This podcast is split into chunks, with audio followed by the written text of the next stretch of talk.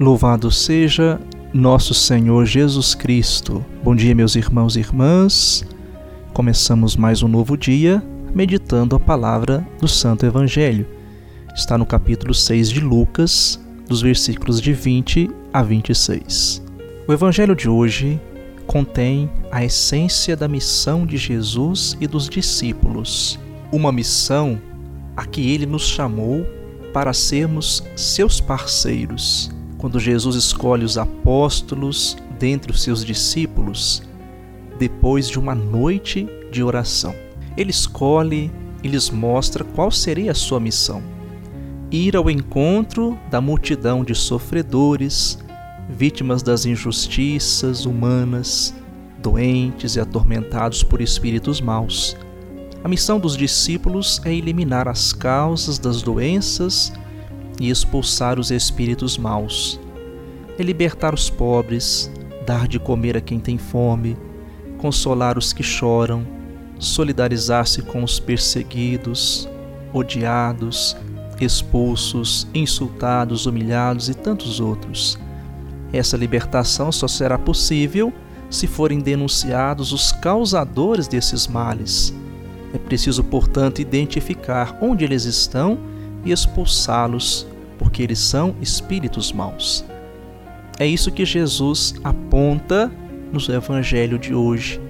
Jesus faz questão de dizer quem são os causadores desses males através dos seus ais. Ai dos ricos, ai daqueles que acumulam bens para si, ai dos que riem da cara dos que sofrem Ai dos que buscam elogios. Quem busca combater esses males e seus causadores está no caminho de Cristo, mostrando-se verdadeiros discípulos e missionários. Essa é a essência da missão profética recebida no batismo. Uma sociedade que combate a miséria, combatendo os que a provocam, é uma sociedade comprometida com a vida esse o caminho para consolar os que choram e solidarizar-se com os perseguidos, odiados, expulsos, insultados. Quem age assim terá sua recompensa, diz o próprio Jesus.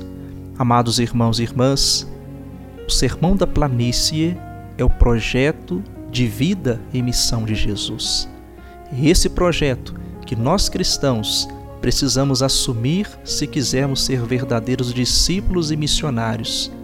Se quisermos alcançar as coisas do alto, temos, portanto, que mudar o nosso modo de proceder, buscando dar o melhor de nós dentro das escolhas que fizermos nessa vida.